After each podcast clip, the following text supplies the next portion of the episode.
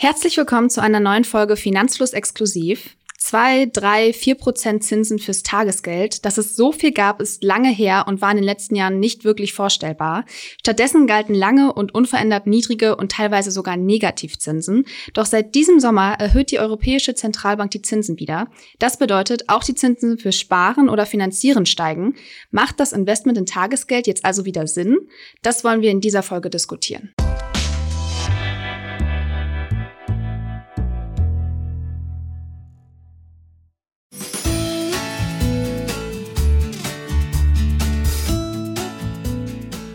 Ja, hallo, auch von mir. Das Tagesgeldkonto ist in Deutschland ja sehr beliebt gewesen. In der Vergangenheit hat jetzt ein bisschen an Popularität verloren durch die niedrigen Zinsen. Das ändert sich jetzt aber durch erneut steigende Zinsen durch die Europäische Zentralbank. Und das ja, könnte Tagesgeld wieder in eine, ähm, ja, in ein interessanteres Licht drücken. Aber Jule, update uns doch mal gerade, was denn so derzeit passiert ist. Ja, im Sommer hat die EZB als Antwort auf die Inflation die Zinswende eingeleitet. Seit dem 27. Oktober liegt der Zins, zu dem sich die Banken bei der EZB Geld leihen können, bei genau zwei Prozent. Genau, und die Zinserhöhung hat dazu geführt, dass sich jetzt Banken und äh, ja, Finanzinstitute auch von Negativzinsen für Privatkunden wieder verabschiedet haben. Also es gab ja eine Zeit lang, da hat man für größere Guthaben auf Tagesgeldkonto Negativzinsen gehabt. Also ihr habt quasi ähm, ja draufgelegt. Das hatten wir im Geschäftskundenbereich schon seit ziemlich langer Zeit. Und dadurch, dass das gesamte Zinsumfeld wieder steigt, sind diese Negativzinsen zunächst einmal Schnee von gestern und es hat wieder einen Einfluss auf die Spareinlagen, denn da gibt es wieder Guthaben drauf und die Kehrseite der Medaille ist, auch Kredite werden natürlich deutlich teurer. Genau, besonders viel Aufsehen hat die Zinssteigerung der Direktbank ING Anfang Oktober bekommen. Neukunden sollen vier Monate lang ein Prozent Zinsen pro Jahr auf das Tagesgeldkonto erhalten, hat die Bank angekündigt. Und vom 6. Dezember an sollen alle Kunden ohne Bedingung 0,3 Prozent aufs Tagesgeld erhalten. Der Chef der ING sagt, man gehe davon aus, dass die Zeiten der Nullzinsen jetzt vorbei sind und dass die Tagesgeldzinsen gekommen seien, um zu bleiben. Ja, spannende Aussage und ähm, deswegen haben wir das als Anlass genommen, uns noch mal zu überlegen, wie sinnvoll ist denn eine Anlage auf das Tagesgeldkonto. Ähm, wo bemerkt, hier sprechen wir jetzt nicht vom Notgroschen, sondern wirklich, äh, dass man sein Geld dort anlegt und quasi auf Zinsjagd geht. Von daher steigen wir direkt ein mit einem kurzen Reminder, was das Tagesgeldkonto denn überhaupt ist. Also das Tagesgeldkonto, erklären wir mal einfach das Prinzip dahinter. Das ist die Möglichkeit, sein Geld fest verzinst und unbefristet anzulegen. Außerdem kann man das Geld von dort flexibel abbuchen, also man hat eigentlich immer Zugriff. Und äh, man kann das Konto auch immer schließen. Also da gibt es keine Laufzeiten, die man einhalten muss. Deswegen ist es gerade perfekt, wenn man irgendwie Erspartes hat, was man sicher irgendwo parken möchte und dann, dass man aber eben auch gegebenenfalls schnell ran möchte, wenn man zum Beispiel eine neue Waschmaschine braucht oder doch mal irgendwie eine größere Investition plant. Und vom Tagesgeldkonto, das ist ein großer Unterschied zum Girokonto, nämlich kann man keine direkten Zahlungen tätigen. Dafür braucht man dann wieder sein Girokonto und viele von uns haben wahrscheinlich irgendwie ein Girokonto und dann ein Tagesgeldkonto und buchen da mal so fröhlich hin und her. Und so ein bisschen das Schwesterprodukt zum Tagesgeldkonto ist das Festgeldkonto. Hier vielleicht auch nochmal ganz kurz der Unterschied.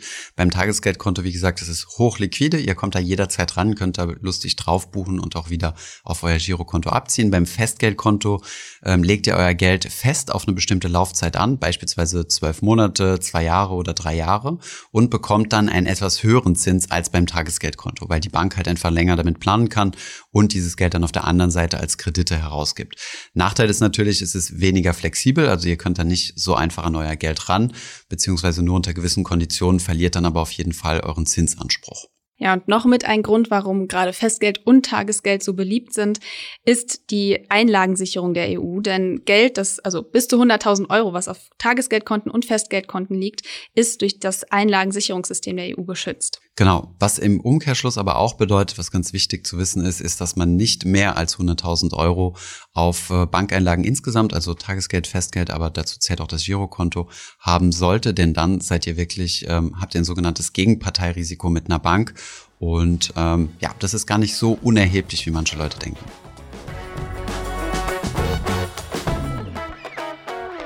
Aber kommen wir mal zur Frage, ähm, was steigende Zinsen fürs Tagesgeldkonto bedeuten. Prinzipiell sind steigende Zinsen erstmal eine gute Nachricht für das Tagesgeldkonto, denn wie man an den Ankündigungen der ING Bank ja sehen kann, werden die Zinsen voraussichtlich auch fürs Tagesgeld steigen. Und wenn eine Bank das macht, dann ziehen die anderen meistens auch direkt hinterher. So, und dann die Wichtige Folgefrage, lohnt sich das Ganze denn jetzt? Soll ich jetzt mein ganzes Geld äh, ins Tagesgeldkonto stecken? Also wenn die Zinsen steigen, wie schon gesagt, dann wird das Tagesgeldkonto auf jeden Fall wieder attraktiver. Als richtiges Investment sollte man das Tagesgeldkonto jetzt aber trotzdem nicht sehen. Erstmal, wir haben gerade auch Inflation. Im September lag die bei plus 10 Prozent im Vergleich zum Vorjahr. Das heißt, wer sein Geld jetzt auf einem Tagesgeldkonto parkt und dafür pro Jahr 0,3 Prozent Zinsen bekommt, verliert am Ende trotzdem. Und ja, das ist eben, weil die Inflation die Zinsen wieder auffrisst, wie man so schön sagt. Und das heißt eben, dass das angelegte Geld kontinuierlich an Wert verliert, trotz steigender Zinsen. Genau, also ihr verliert quasi an Kaufkraft. Das haben wir jetzt in unserem neuen ETF, in unserer ETF-Suche, die wir gelauncht haben, auch mit eingebaut, dass du halt die Renditen direkt inflationsbereinigt sehen kannst. Und ähm, im Endeffekt ähm, spricht man hier von sogenannten Realrenditen. Also das ist quasi der Wert, den man sich anschauen soll. Die Nominalrenditen nenne ich immer so Schwarz-Weiß-Renditen, also das, was quasi draufsteht, also plus 0,3 Prozent oder so. Und wenn ihr davon einfach nur die Inflationsrate abzieht, dann kommt ihr auf die reale Rendite. Und das heißt real deswegen, weil sie halt eure reale Kaufkraft abbildet. Also ja, wenn die negativ ist, bedeutet das, dass ihr euch trotzdem, dass ihr Zinsen bekommt, weniger in Zukunft von eurem Geld kaufen könnt, als es heute der Fall ist. Genau, und wer eben gerade sein Geld anlegen möchte, um wirklich zu investieren, der sollte dann lieber zum Beispiel diversifiziert in ETFs anlegen, weil man da grundsätzlich erstmal die Möglichkeit hat, höhere Gewinne einzufahren. Und jetzt gibt es ja wahrscheinlich Einspruch, denn es gibt ja auch im Ausland sehr, sehr attraktive Tagesgeldangebote und wir Deutschen waren in der Vergangenheit immer Weltmeister darin gewesen, äh, als Zinsjäger im Ausland unterwegs zu sein und unser Geld anzulegen. Das ging mal gut, das ging mal weniger gut. Hier vielleicht nur Stichwort Kaupting wo wir auch schon mal im Podcast drüber gesprochen haben. Wie verlockend sind die Angebote im Ausland und äh, worauf, worauf ist da zu achten? Oder soll ich das überhaupt machen? Ja, verlockend ist da wirklich einfach so das Stichwort. Äh, man sieht erstmal diese Angebote und denkt sich, oh, äh, das hört sich gut an. Da sollte man aber direkt mal misstrauisch werden und sich fragen, warum diese Banken so hohe Zinsen anbieten können, wenn andere Banken gerade noch so weit davon entfernt sind. Denn hohe Zinsen bieten oft gerade die Institute an, die besonders dringend Geld benötigen, also zum Beispiel Banken in finanziell eher instabilen Ländern. Und höhere Zinsen im Vergleich zum restlichen Markt gibt es dann meistens nicht ohne auch ein höheres Risiko. Genau, ich meine, der Zins ist im Endeffekt nichts anderes oder die Rendite im Generellen ist nichts anderes als eine Kompensation für die Bereitschaft, Risiko zu tragen und Risiko kann auch immer schlagend werden. Und gerade im Zinsbereich, also wir reden jetzt nicht von Aktien, sondern Genauso geht es für Anleihen, aber auch im, im, Tagesgeldbereich. Also die Refinanzierungskosten von Banken hängen sehr stark von ihrer Bonität ab. Und die Bonität drückt im Endeffekt nichts anderes aus als die Ausfallwahrscheinlichkeit eines Kreditinstitutes. Das kann man dann äh, ja in Prozenten messen. Also wie hoch ist prozentual die Ausfallwahrscheinlichkeit und je höher diese ist, desto schlechter ist die Bonität, also das sogenannte Rating, was von Ratingagenturen festgestellt wird und desto teurer muss eine Bank sich finanzieren. Das kann man sich so vorstellen, ihr steht quasi vor zwei Banken. Die eine ist sehr, sehr solide, die andere ist ein bisschen wackeliger. Und um sicher zu gehen, dass auch die wackelige von euch ein bisschen Geld bekommt, muss sie euch halt mehr Zinsen als Risikokompensation bezahlen. Übrigens machen die Banken auch nichts anderes, wenn sie euch einen Baufinanzierungskredit geben. Je solventer ihr seid, ähm, desto weniger Zinsen werdet ihr bezahlen und je risikoreicher eure Baufinanzierung ist, desto höher ist auch der Risikozuschlag. Also dieser Zusammenhang besteht fast immer. Ja, und wer jetzt trotzdem Bock hat, äh, im Ausland sein Tagesgeld anzulegen, der sollte auf drei Dinge achten. Erstmal sollte das Geld, das haben wir gerade schon einmal angesprochen, über die europäische Einlagensicherung geschützt sein. Die gilt für Geldinstitute in den EU-Mitgliedstaaten und im europäischen Wirtschaftsraum, also zum Beispiel auch für Norwegen.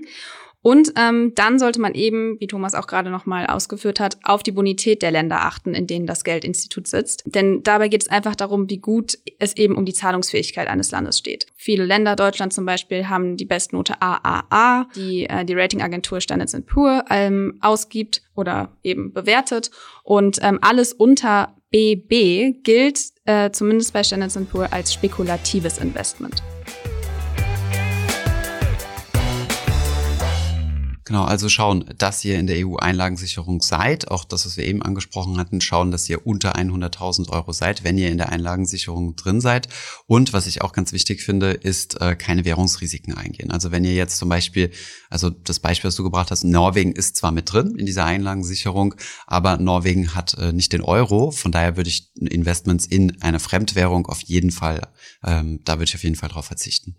Ja, genau. Und worauf man dann auch noch achten sollte, ist, wie lange die Bank eigentlich schon aktiv im Bankengeschäft ist. Äh, denn ja, hohe Zinsen aufs Tagesgeld sind natürlich verlockend, aber wenn der Anbieter eben noch ganz neu am Markt ist, sollte man zumindest skeptisch sein und da dann lieber Institute wählen, die schon eine jahrelange Erfahrung aufweisen können. Grundsätzlich gibt es auch noch einige Punkte, auf die ihr achten könnt, wenn ihr euch ein Tagesgeldkonto anlegen möchtet. Als erstes solltet ihr auf jeden Fall Angebote vergleichen und euch überlegen, ob man für das Tagesgeld ein Konto bei einer ganz neuen Bank eröffnen möchte oder das lieber auch bei der Bank äh, haben möchte, bei der man sowieso schon ist. Und dafür könnt ihr gerne den Tagesgeldvergleich auf finanzfluss.de nutzen. Genau. Ein wichtiger Tipp ist vielleicht auch, euch mal die langfristige Zinsentwicklung anzuschauen. Also zum Beispiel die durchschnittlichen Zinsen der letzten sechs oder zwölf Monate der Bank. Die werden jetzt derzeit nicht sonderlich aussagekräftig sein, weil in den letzten äh, Monaten waren wir da noch äh, nahe Null. Aber es ist trotzdem interessant äh, zu schauen, weil es gibt viele Banken, die dann mal einmalige Marketingangebote raushauen mit sehr, sehr attraktiven Konditionen. Dann eröffnet ihr dort ein Konto, macht den ganzen Prozess durch und dann nach einigen Monaten, also fällt dann dieses, dieses Marketingangebot und ähm, ihr kriegt ein bisschen unterdurchschnittlichen Zins. Deswegen macht es Sinn, das miteinander zu vergleichen, dass ihr nicht alle paar Monate ein neues Konto aufmachen müsst. Ja, die Wahl kann dann auch noch abhängig davon sein, ob es Mindest- oder Höchstbeträge fürs Tagesgeld gibt. Das gibt es eben bei manchen Banken, da müsst ihr mal schauen.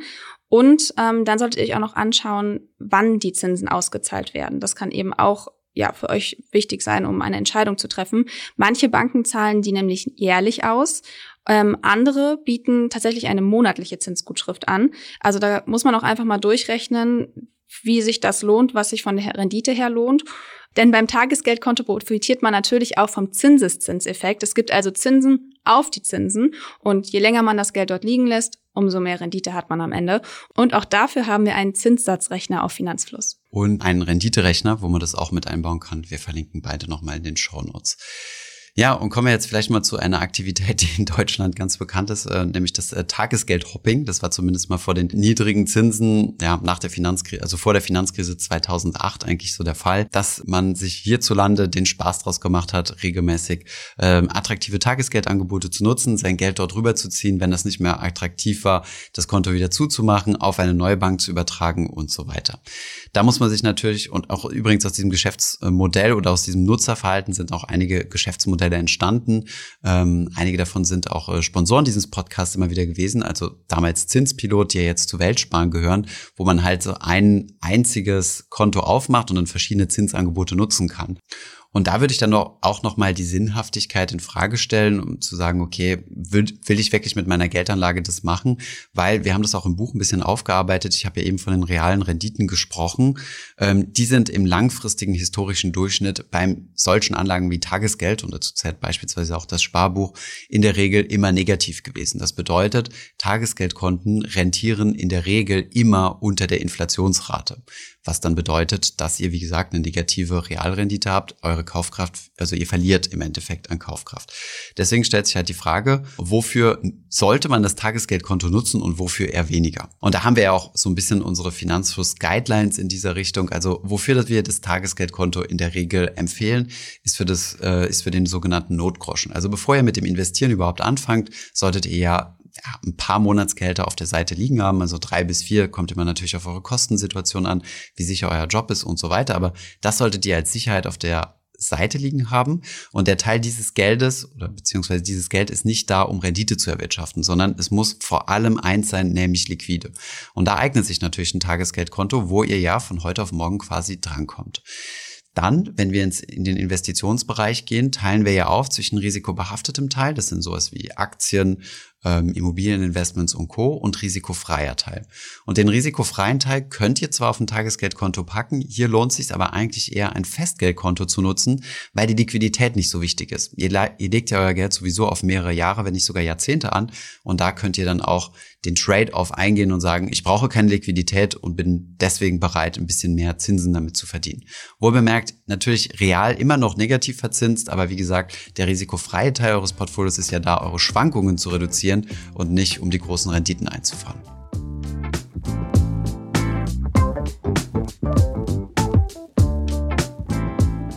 Dann kommen wir jetzt nochmal zu einem Fazit. Also lohnt sich ein Tagesgeldkonto? Wann lohnt es sich und wann lohnt es sich eben vielleicht auch eher nicht? Ein Tagesgeldkonto kann also sinnvoll sein, um sein Geld kurzfristig zu parken, anstatt es auf dem Girokonto liegen zu lassen. Also doch ein bisschen von den Zinsen zu profitieren, die es gibt. Zum Beispiel eben das Geld, das man irgendwie als Notgroschen zurücklegt oder dass man irgendwie für den nächsten Urlaub zurücklegt.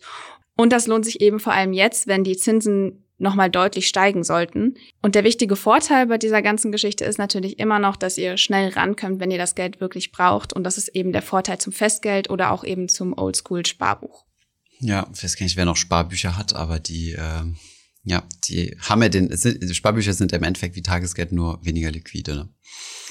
Ähm, ja, aber wer wirklich langfristig sein Geld investieren will, sollte das aufgrund des Wertverlustes nicht im Tagesgeldkonto investieren. Also dieser Wertverlust im Sinne von Verlust der Kaufkraft. Da lohnt es sich natürlich eher, sich mit dem Thema ETFs zu beschäftigen, was wir auch lang und breit hier auf dem Podcast machen. Ähm, aber das vielleicht nochmal als kleiner Hinweis. Ja, und bei diesen verlockenden Tagesgeldangeboten im Ausland solltet ihr eben doppelt hinschauen und euch gut über den Anbieter informieren, damit ihr am Ende nicht irgendwie böse überrascht werdet. Genau. Mehr zum Thema Tagesgeld und hilfreiche Rechner verlinken wir euch natürlich wie immer unten in den Show Notes. Und ähm, ja, das war mal ein bisschen kürzere Podcast-Folge, aber ähm, um ein wichtiges Finanzprodukt, was sehr beliebt ist. Danke fürs Zuhören, bis zum nächsten Mal. Danke und tschüss, bis zum nächsten Mal.